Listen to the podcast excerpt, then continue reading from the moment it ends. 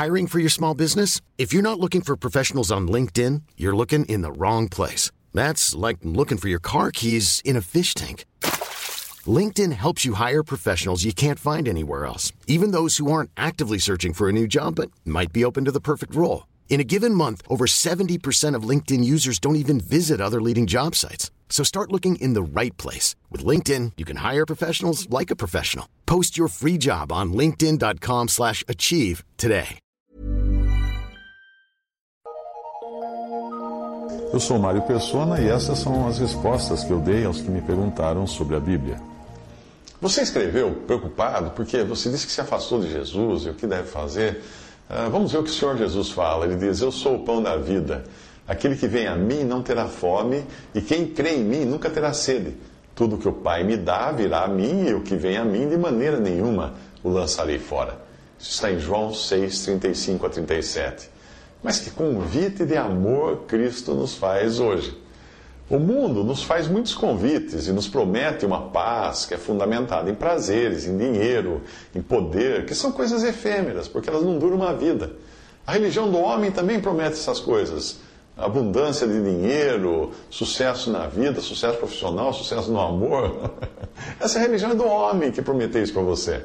Uh, Abraham Lincoln diz a história que uma vez ele embarcou no trem que, que o levaria a Washington ah, assim que ele acabou de ser eleito presidente, né, ele iria tomar posse em Washington, nos Estados Unidos. Quando ele embarcou no trem, ele ficou na porta do trem e ele disse para a multidão que estava se despedindo dele, ele disse a seguinte história: havia um rei que convocou os seus sábios a fim de que escrevessem uma frase que pudesse ser usada em qualquer ocasião. E a frase que os seus sábios escolheram também pode ser usada por mim neste momento tão importante para a minha vida. A frase é esta: Isto também é passageiro.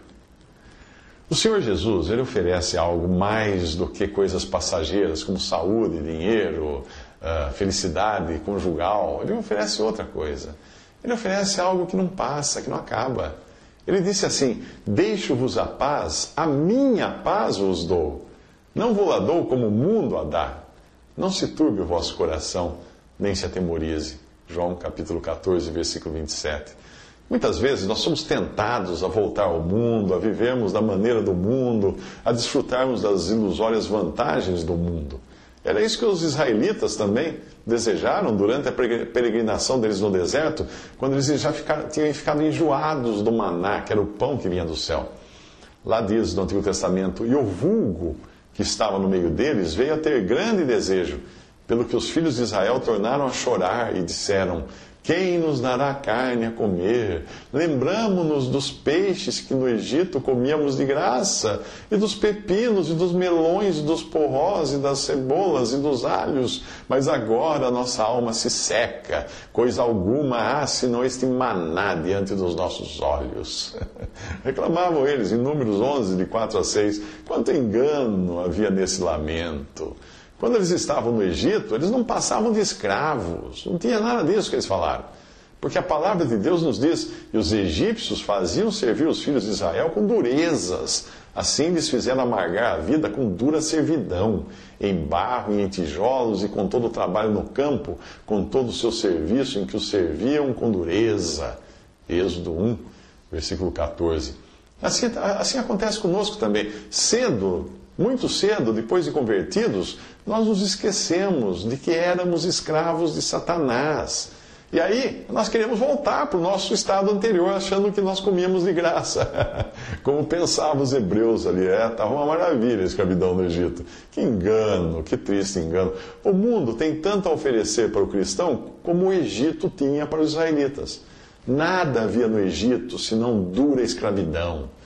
Mas, assim como o povo egípcio foi libertado da escravidão, nós também fomos libertados pelo sangue de Cristo. Escapamos do juízo que vai cair sobre este mundo e que vai cair sobre aqueles que rejeitaram e continuam rejeitando o favor de Deus.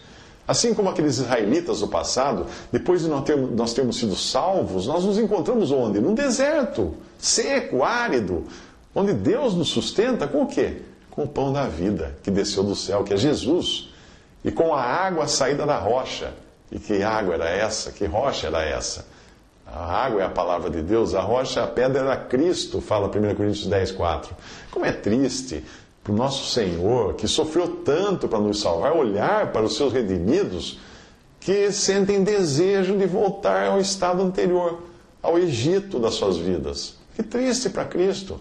O quanto vale para nós o sacrifício todo que Cristo fez? Os nossos olhos sempre se ocupam com aquilo que nos parece ser de maior valor. E que valor tem para nós o sangue de Cristo derramado em nosso favor? Né? Tudo isso me faz lembrar o Senhor Jesus tendo, sendo apresentado por Pilatos à multidão. Disse-lhes Pilatos: Que farei então de Jesus chamado Cristo? Disseram-lhe todos: Seja crucificado. Isso está em Mateus 27, 22. E você? O que você vai fazer de Jesus, o seu Salvador?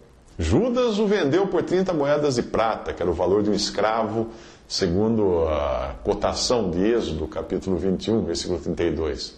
E para você, quanto vale o Senhor Jesus? Será que neste mundo existe alguma coisa uh, que, que possa valer tanto quanto Cristo? Ou será que o mundo inteiro tem valor comparado àquele que deu a sua vida por você? Hein? Lembre-se do quanto o Senhor Jesus fez por você. Saiba que, embora você tenha se afastado dele, ele não se afastou de você. Como o filho pródigo de Lucas 14, 11, você já deve ter percebido que este mundo só pode lhe oferecer comida de porcos. Só isso, lavagem.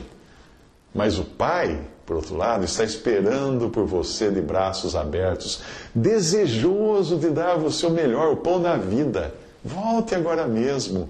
Confesse a Ele os seus pecados, e ainda que, que você deseje culpar outros por seu afastamento, é com o Pai que você tem um problema. É com Ele que você interrompeu a sua comunhão. É com Ele que você deve se reconciliar em primeiro lugar. O que diz Oséias 11, de 3 a 4. Tomei-os pelos seus braços. O Senhor falando. Tomei-os pelos seus braços, mas não conheceram que eu os curava Atraí-os com cordas humanas, com cordas de amor. E fui para eles como os que tiram o jugo de sobre as suas queixadas e lhes dei mantimento. Essas são as palavras de amor que Deus fala para o seu povo. O que você está esperando para se reconciliar com Deus?